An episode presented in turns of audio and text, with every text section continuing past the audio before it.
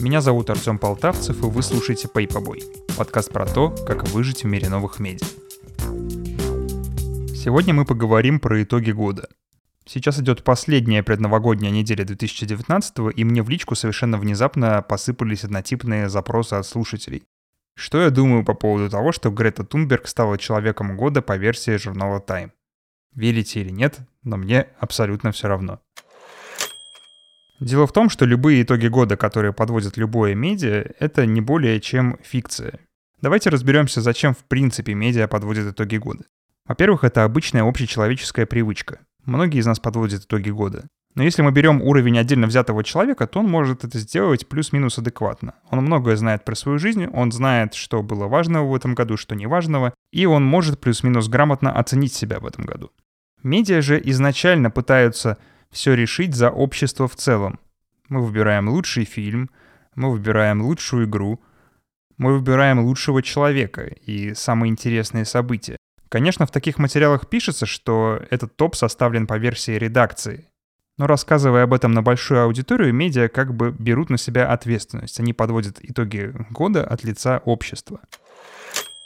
Если говорить конкретно про выбор человека года, то такие моменты могут улучшить отношения с потенциальными инвесторами, с проблемными группами вроде активистов, э, зеленых, SJW, в общем, всех тех людей, которые могут похоронить сейчас медиа заживо.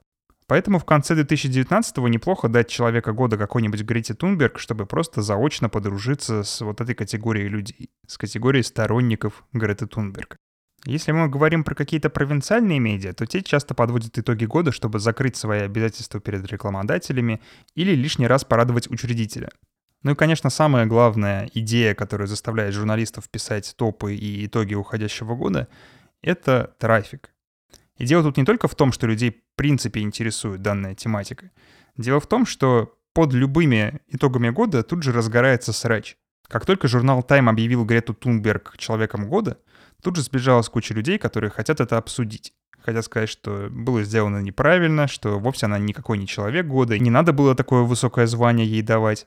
Но дело в том, что журналисты этого и добивались. Они добивались того, чтобы мы с вами обсуждали это.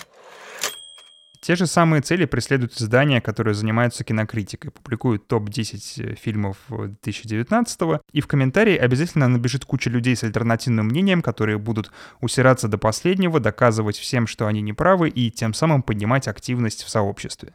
Ну, конечно, итоги года подводятся только раз в год, а журналистам нужно разжигать срач постоянно, поэтому иногда они это делают с помощью поднятия острых тем. Например, практически всем блогерам, журналистам и всем, кто связан с медиа, известно, что если начать говорить на тему феминизма, то тут же набежит куча феминисток, и тут же набежит куча антифеминистов, и они будут убивать друг друга у тебя в комментариях и тем самым поднимать тебе статистику до небес. У российских журналистов сохранилась сентиментальная любовь к любым, в принципе, праздникам, не только к Новому году. Например, они очень сильно любят 1 апреля.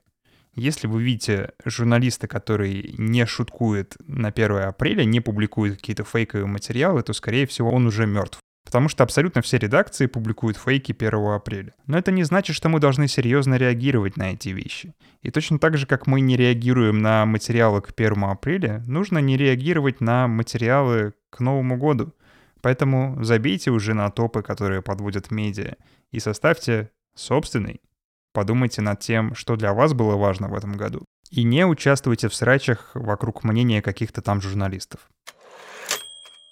Друзья, это последний выпуск подкаста Paperboy в 2019 году, и я хочу пожелать вам большого счастья в году грядущем. Надеюсь, что в наступающем году ваше потребление медиа станет более осмысленным, вы станете меньше тратить времени на чтение новостей, но ваша новостная повестка будет более полный и более интересный. Спасибо, что слушаете подкаст. В январе этот подкаст уйдет на небольшие двухнедельные каникулы, как подкаст «Русский Детройт», но после них мы вернемся и продолжим делать то, что делаем.